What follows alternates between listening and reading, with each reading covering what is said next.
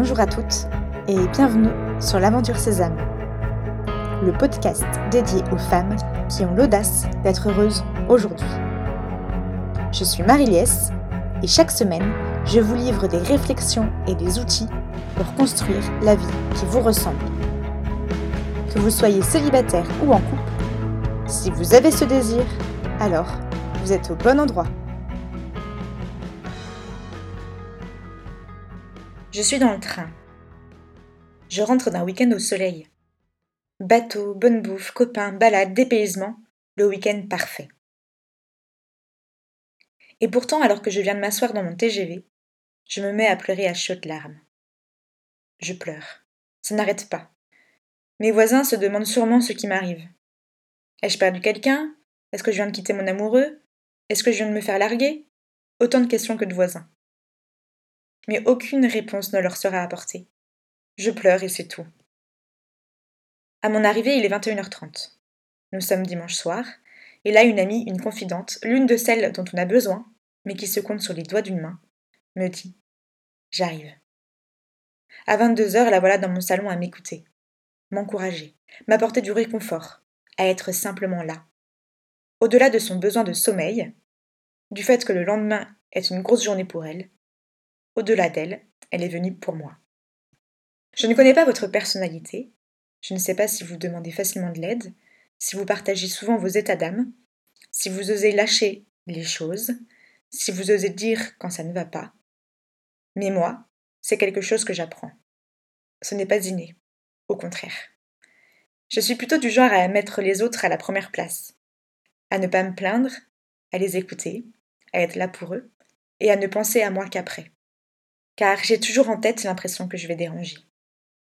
Aussi, lorsque c'est moi qui ne vais pas bien, j'ai plutôt tendance à le garder pour moi, à ne pas le dire par peur de déranger, à minimiser les choses quand je commence à en parler, à garder une part de mystère car je me dis que ma vie n'est pas passionnante, à aller vite, en donnant le moins de détails pour ne pas déranger, à me dire que l'autre en face doit s'en foutre de ce que je vis, de ce que j'ai à raconter, et que parler des projets de vacances, c'est beaucoup plus exaltant que parler de ma personne, non? La peur de déranger. Est-ce que ça vous parle? Cette peur qui vous paralyse quand vous avez besoin de demander de l'aide. Cette peur qui vous dit au fond de vous-même que vous pouvez vous débrouiller seul. Cette peur qui imagine que les gens ne sont pas disponibles, qu'ils n'ont pas le temps, qu'ils ont autre chose de plus intéressant à faire cette peur qui vous dévalorise vous, cette peur qui vous auto-dévalorise. Si vous laissez cette peur gagner, vous en arriverez à déménager seul, car vous n'aurez pas dit à vos amis que leur aide est importante. Vous en arriverez à dépenser des sommes astronomiques pour aller chercher votre grand-mère car vous n'avez pas osé demander que l'on vous prête une voiture. Vous en arriverez à passer un temps fou à chercher sur Internet un nouvel ordinateur parce que vous n'aurez pas osé appeler votre cousin qui vend du matériel informatique. Vous en arriverez à laisser mourir vos plantes parce que vous êtes parti trois semaines cet été et que vous n'avez pas osé sonner chez votre voisine pour lui demander de venir les arroser une fois par semaine. Se débrouiller seul, c'est quelque chose que je suis certaine de savoir faire. Je l'ai expérimenté, j'ai réussi à me montrer à moi-même que j'étais une superwoman, prête à gérer ma vie, à devoir et savoir ainsi compter uniquement sur moi, et donc à ne surtout jamais me plaindre, demander de l'aide ou même montrer ma vulnérabilité. Sauf que le jour où j'ai craqué dans ce train, je crois que j'ai compris une chose. Je ne suis pas seule. J'ai autour de moi des hommes et des femmes qui sont là, prêts à déployer tout ce qu'ils sont, à écouter, à aider, à transmettre, à conseiller, à encourager, à soulager. Mais qui ne feront rien si je ne leur montre pas, si je ne leur dis pas que j'ai besoin d'eux. Personne ne peut savoir ce qui se passe dans notre tête. Tant que nous ne le disons pas, tant que nous ne mettons pas des mots, personne ne pourra venir nous prendre dans ses bras le jour où l'on aura besoin de réconfort. Personne ne pourra nous aider à réparer notre lave-linge, Personne ne pourra nous faire rencontrer de nouvelles personnes.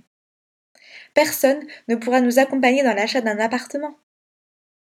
Si nous n'exprimons pas nos vulnérabilités, notre besoin, notre désir, nos questionnements. Et ainsi, nous ne pourrons compter que sur nous.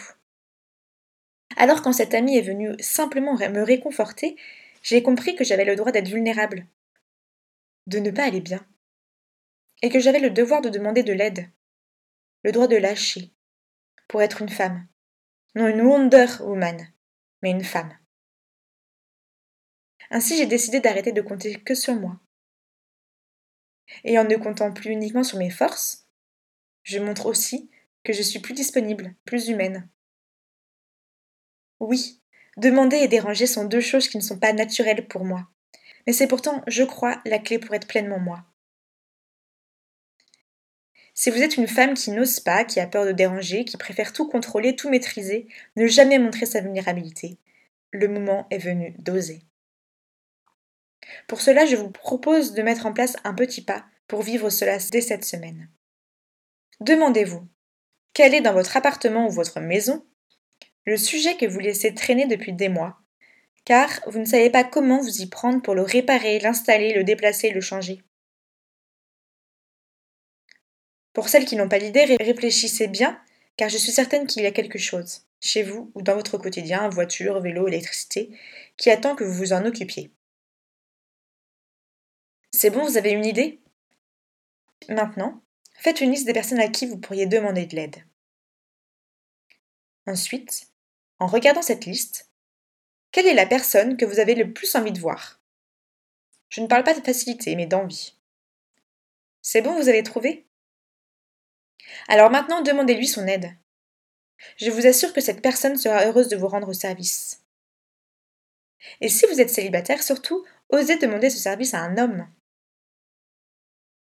Hâte de lire vos expériences et vos retours par mail, car oui, j'attends que vous osiez me déranger.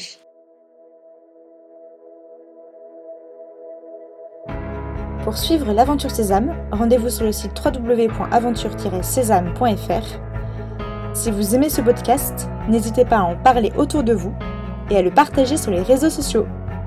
Belle semaine